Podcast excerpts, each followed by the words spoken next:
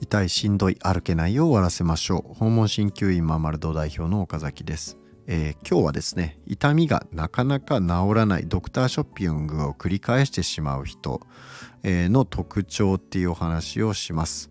えー、これはねちょっと耳に痛いな耳が痛いなっていう風に感じてしまう方もおられるかもしれません、えー、慢性的な痛みとか慢性的な不調がなかなか良くならないっていう場合の考え方ですね、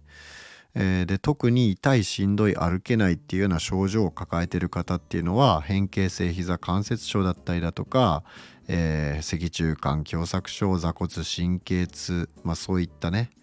えー、悩みを抱えている方が非常に多いわけですけれども、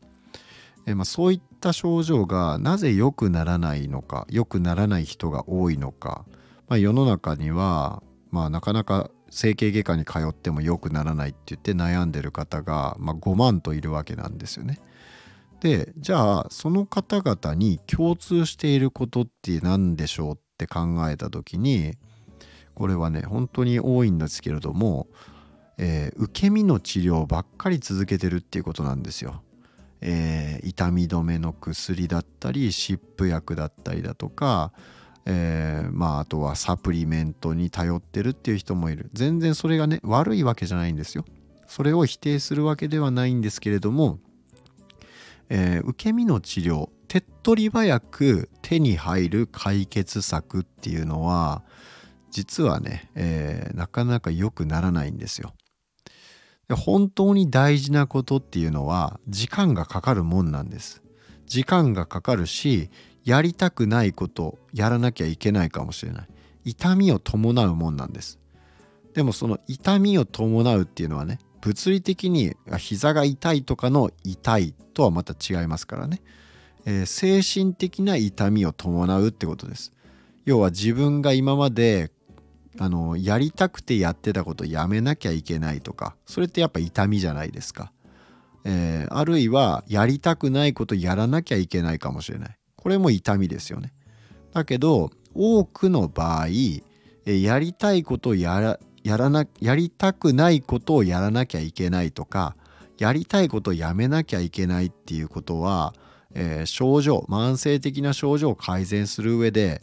もうねあのほとんどの場合これが必要になってくるんですよ。ところが多くの人はそこから逃げちゃうんですよ。えー、逃げて逃げていよいよ症状が重くなってこれどうにもならないっていうようになってもう逃げ場がないってなって初めて、えー、そういったところとようやく向き合うっていうことになるわけなんですよ。えー、例えば糖尿病で糖尿病で足を切らなきゃいけないかもしれないっていうような状態になったりだとか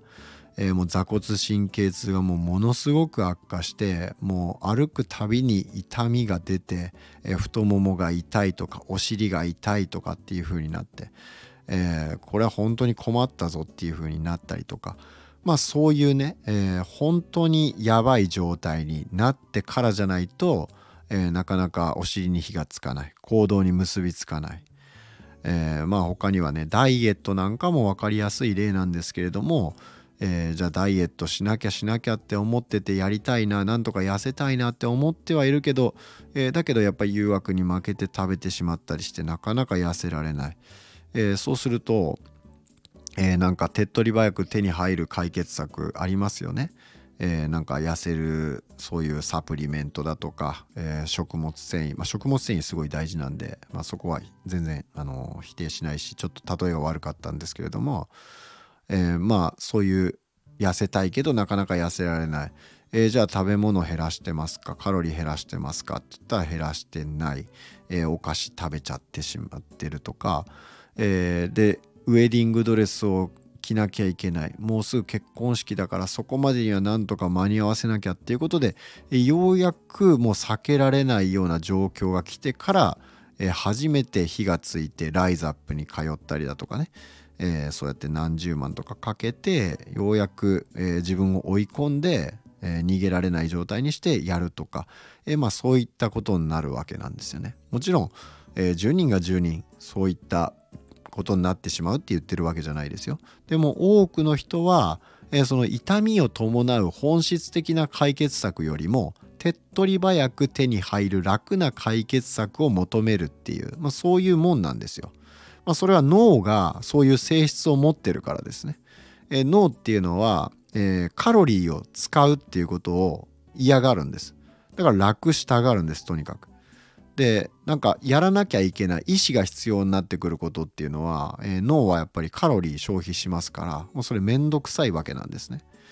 で今なんか特にスマホの中にいくらでも娯楽があってドーパドーパミンをバンバン出してくれて快楽物質をどんどん出してくれて、えー、まあそうしかも手っ取り早く手に入ると、えー、しかも金もそんなかかんないと。えー、だからまあ多くの人はそのスマホ中毒みたいになってしまって、えー、ジム行ってる時もスマホいじってます。ご飯食べてる時もいじってます。トイレ入ってる時もいじってます。もう常にスマホ漬けになってるわけですよね、えー、まあそれは脳がそういう性質だからなんですね、えー、カロリーを抑えたい。面倒なこと意思が必要なことはやりたくない、えー、だけど手っ取り早く手に入る、えー、まあ快楽とか解決策。そういったものには、えー、ものにどうしても流れていってしまう、えー、だから痛み止めの注射。整形外科に行って痛み止めの注射打ってもらったりだとか、えー、ブロック注射してもらったりだとか、え整骨院に行って電気治療してもらったりマッサージしてもらったりだとかっていうのをずっと続けてたりとか、え全然それ悪いわけじゃないんですよ繰り返しになりますけれども、え施術受けないより全然受けてる方がいいんですよ。え、なんですけれども、え、それがじゃあ根本的な改善になりますかって言ったらならないんです。ならないんです。なぜなら、え、本質的ではないからですね。えじゃあ本質って何なんですかって言ったら、えこれは脳のマッピングボディマップというものを改善していくっていうこともそうですし、えあるいはその自律神経かもしれない。えー、自律神経の問題じゃあそれ何から来てるかって言ったら、えー、食事かもしれないです、えー、体が酸性に傾いてしまうような加工肉とか、え動物性食品ばっかり食べていて、えアルカリ性に戻してくれるようなものの割合が不足しているとか、えそういった問題かもしれないですし、えオメガ3脂肪酸とオメガ6脂肪酸要は油の、え種類がえー、のバランスが悪いのかもしれない。オメガ3脂肪酸が圧倒的に足りてないとかね、えー、まあそういうふうなことで炎症が進んでしまってるかもしれないしあるいは呼吸が浅くて、えー、ずっと運動不足で、えー、座ってる姿勢が長いから、えー、呼吸が浅くなってしまって横隔膜が使えてない、えー、お腹インナーマッスルが働いてないってことになって、えー、肩とか首の呼吸補助筋って言われる部分を使って浅い呼吸しちゃってるかもしれない。でそれによって自律神経が乱れてしまって、えー、緊張状態が続いてしまって血流が悪くなって、えー、背骨周りの筋肉が硬くなったりだとか、えー、足の血流が悪くなったりだとか、えそういうことになってるかもしれません。まあ、だからいろんな要因が考えられるわけなんですけれども、えー、どれにしてもですよその呼吸にしても食事にしてもそうなんだけど、えー、今まで自分がやってた習慣のどっかにま問題があるかもしれないそれを特定した上でそこを改善していくっていうのが、えー、バランス取っていくっていうのが本来の、え重要なやるべきことですよね、え体のバランスを整えるっていうことが、え本来の本質的な治療なわけです。例えば、え、体の前後の筋肉のバランス、え、体の前側ばっかりね胸の辺りの筋肉だとか、えー、まあ、肩が巻き型になってしまってるような方非常に多いですよね。猫背になってしまってる方。それは前の筋肉が硬、えー、くなってるからですね。えじゃあ前の筋肉硬くなってる理由って何だろうって言ったら、え、ひょっとしたら脳幹の、えー、中脳っていう部分がちょっと活性化過活性を起こしてしまってるかもしれないし、えー、強って言われる部分が橋と書いて強って言われる部分が、えー、活性度が落ちてしまってるかもしれない。ちょっとサボってしまってるかもしれない。じゃあそこを活性化させてあげるにはどういうことをすればいいかとか、えー、まあ、そういったことっていうのはもう本質的な問題を特定するっていう段階ですよね。まず何が問題なのかっていうところを把握しなきゃいけない。それを把握するために今僕らみたいなプロがいるわけですね。ところがその把握した上でじゃあそれを改善するための、えー、何か解決策まあそれは体操かもしれないしさっき言ったように呼吸の、えー、エクササイズかもしれないし、えー、食べ物を変えるっていうことかもしれないしあるいは物事の捉え方、えー、認知行動療法って言われるものですけれども、え、認知の歪み捉え方の、え、間違った、まあ、捉え方というかね、え、そういった考え方の部分を変えていかなきゃいけないかもしれない。まあ、要はその人それぞれによってそういういろんな角度から、え、見た上で、え、何に問題がありそうかっていうのを特定してそれを改善していくっていうことをやっていかないといつまでたっても症状に対する治療ばっかりやってたらこれなかなかね本質っていうのは良くならないわけなんですよ。えー、だからうーんまあその痛みを伴うことから逃げていては逃げて、えー、手っ取り早く手に入る解決策、えー、アンメルツをね、えー、アンメルツをこう貼ったりだとか塗ったりだとかまあそういうのもいいと思いますよ。別にそれは否定しないんですけれどもえ、湿布薬使ったりだとかね、え、それはそれでいいんですけれどもじゃあそれもやった上で、え、それすごいねその痛みを抑えるっていうのも大事ですから、えー、症状をそういった、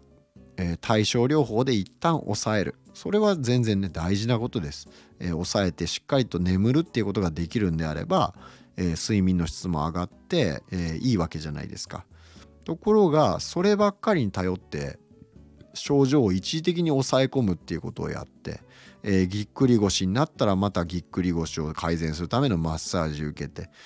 えー、それは全然いいんですけれどもじゃあぎっくり腰になってしまったそもそもの生活習慣ってどこに問題があるんですか？っていう部分を見つけて、えー、そこをえー、やめていったりだとかあるいは足らないことを足していったりだとかっていう、まあ、そういう変えていくっていうことをやらない限りはいつまでたっても症状改善しないわけですよ。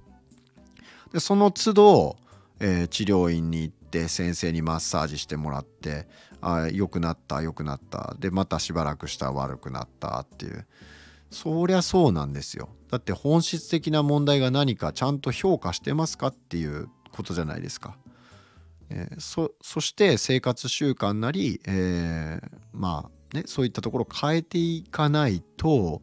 あるいは靴の問題かもしれません。えー、まあ、そういったところを何が問題なのか見つけてちゃんと本質的なアプローチをしていかないといつまでたっても症状改善しないです。でその症状が改善しないのを、えー、誰かのせいにしても仕方がないわけなんですよ。えー、ゴッドハンドの先生を探しても結局のところ同じなんです。そのゴッドハンドの先生がよくしても、えー、また悪くなるんです。何も生活習慣が改善されてないんであれば、えー、同じことなんです。それは僕自身が、えー、まあ、ゴッドハンドって言われる先生方とお会いしてきて、まあ、実際そういった先生がそういうふうに言われてるんですよ。それだけすごい先生であっても、えー、まあねプロのアスリートだったりとか、えー、治療してる何人も見てるような先生でも、えー、そういうふうに言われてるわけです。それはもう神経学から考えてもそれが言えるわけなんです。えー、脳っていうのは神経っていうのは、まあ、神経とか脳っていうのは使うか失われるかもうそれだけなんです。使ってなかったら失われていきます。そして失っていくっていうことは動きにくくなるってことでもあり痛みが発生しやすい体になるっていうことでもあるんです。えだから体を動かしていく、えー、運動制御モーターコントロールっていうふうに言いますけどそういったことをやって、えー、体あなた本来の体の状態を脳に、えー、もう一回教えてあげる、えー、失ってしまった、えパズルのピースをもう一個取り戻していく。一個一個取り戻していくっていう作業が必要になってくるんです、え背骨がすごい硬い人がいます。え、前屈が全然いかない人がいます。背骨がもうとにかくカチカチですと。で背中腰伸ばそうと思っても全然伸びません。伸ばすと伸ばせるんだけどものすごくしんどいですっていう人がたくさんいます。え、じゃあそういった人たちがマッサージして良くなりますかって言ったら、え、ならないです、え、その時はマシになるでしょう。だけどじゃあそれマッサージしてその直後の効果ずっと続きますかって言ったら全然続かないです。え、じゃあどうやってやればいいんですかって言ったら、えー、一個一個の関節を、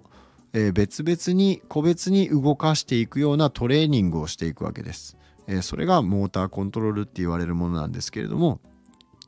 要はあの人間っていうのはですね、えー、さっき言ったように使うか失われるかで使ってない部分っていうのは脳の、えー、脳からね忘れられてしまいます、えー、だからその地図ですね、え地図ってあると思うんですけれどもその地図で大きい国道もあれば、え細い道県道っていうのもあればえー、地元の人しか知らないような農道っていうものがあったりとか、まあ、道路っていろんな道路があるわけですよね。で主要な高速道路とかっていうのもあるしあるんですけれども、えー、普段全然体を動かしてない、えー、背骨がもうカチカチになって全然動かないです。え、まあとにかく肩が硬いですとかね首が硬いですとか、えー、なんか動かせないですってなってる人はどういうことが起きてるかっていうとえー、その本来は高速道路も、えー、国道も県道も農道も全部マップに載ってたんです。そのそういう地図を持ってたんです。ところがあなたは、えー、全然動かなくなってしまったことによってそのまず最初に農道っていうね地元の人が知ってるような道の地図がなくなって、え、その次に県道がなくなってで今度国道までなくなってしまってもう大きい本当に主要な高速道路しか残ってないみたいな、えまあ、そういった状態になってしまってるわけなんです。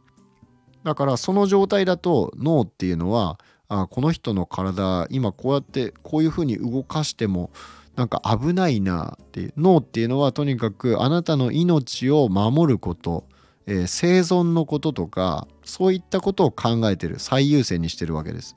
だから危ないことっていうのはできるだけやりたくないんです。でそういうね、えー、神経回路がすごい少なくなっちゃってる状態で、えー、とか関節がもう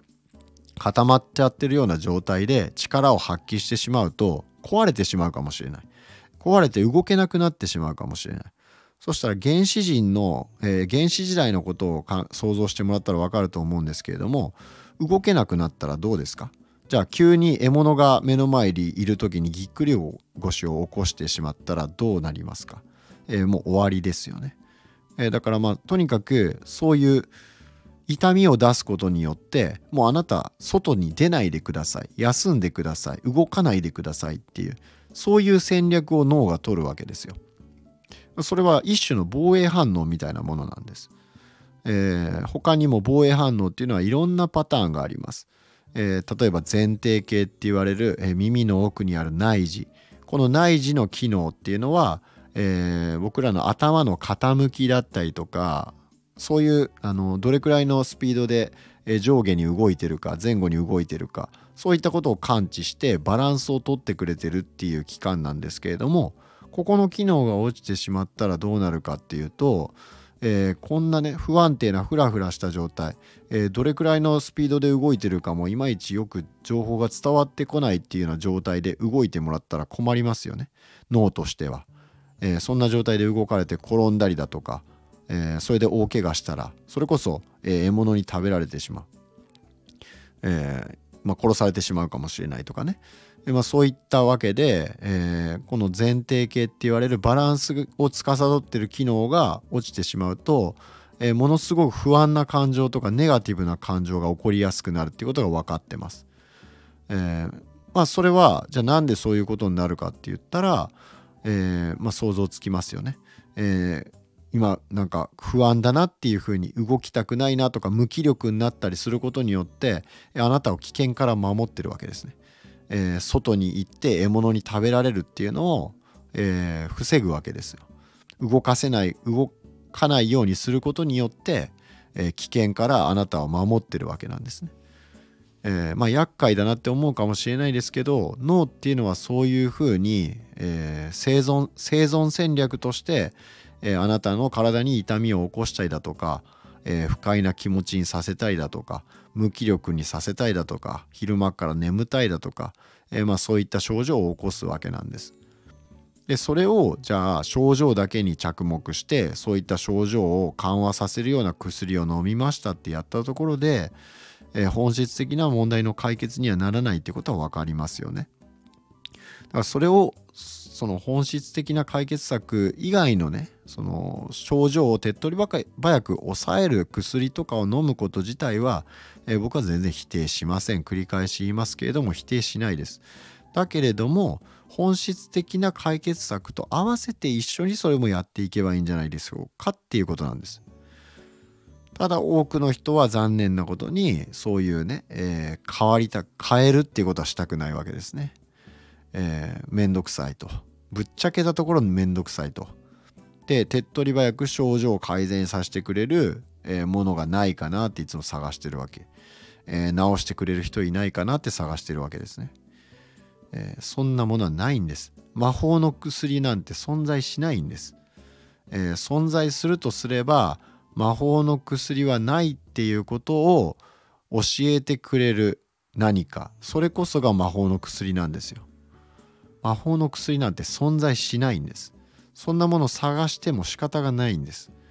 やりたくないこと痛みを伴うこと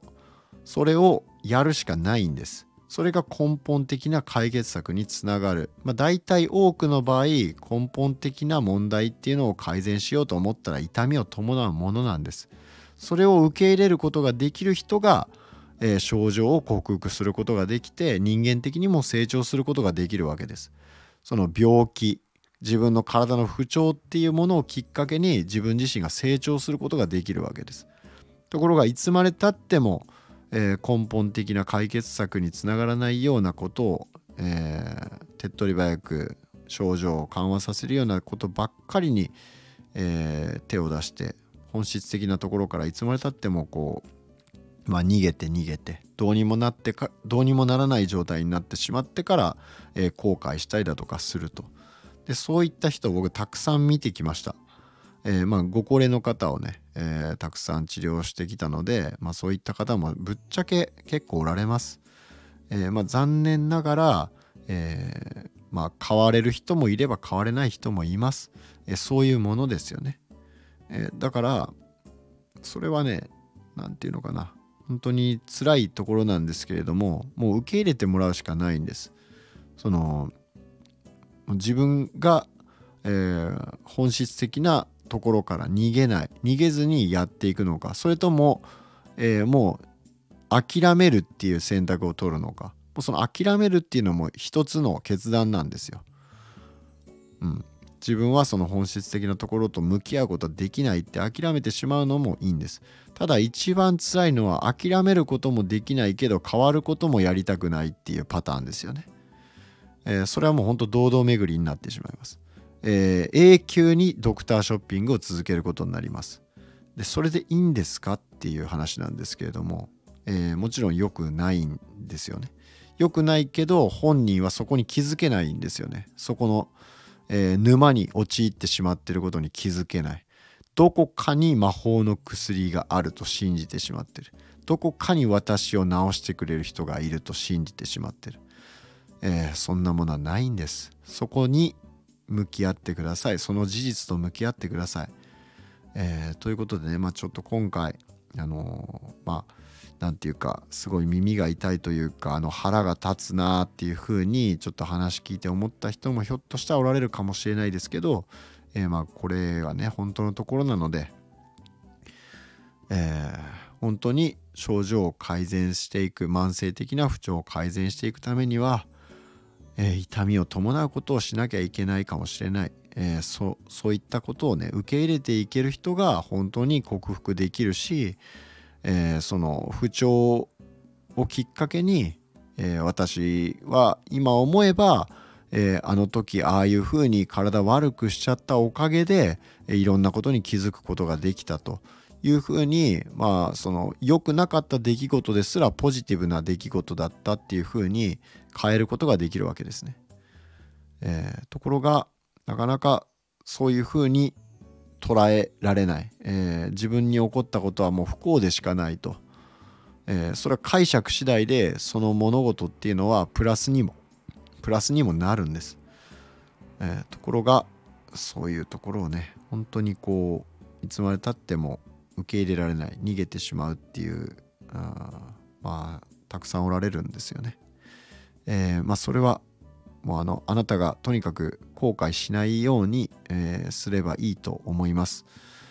えー、逃げるって決め逃げるというかね本質的な解決策痛みを伴うことは絶対したくないんだと、えー、ね、我慢もしたくないし、え、運動しなきゃいけないって言われてもしたくないし、え、食べ物こういうものはちょっと控えましょうって言われてもそれもしたくないしっていうんであればね、えもう症状を改善することは諦めてください。スパッと。で、え痛みをその場しのぎの治療をえー、ずっと続けていけばいいと思います、え、厳しいというかねなんかすごい冷たく聞こえるかもしれないですけど、え、でもそれを選ぶのはあなた次第なんです、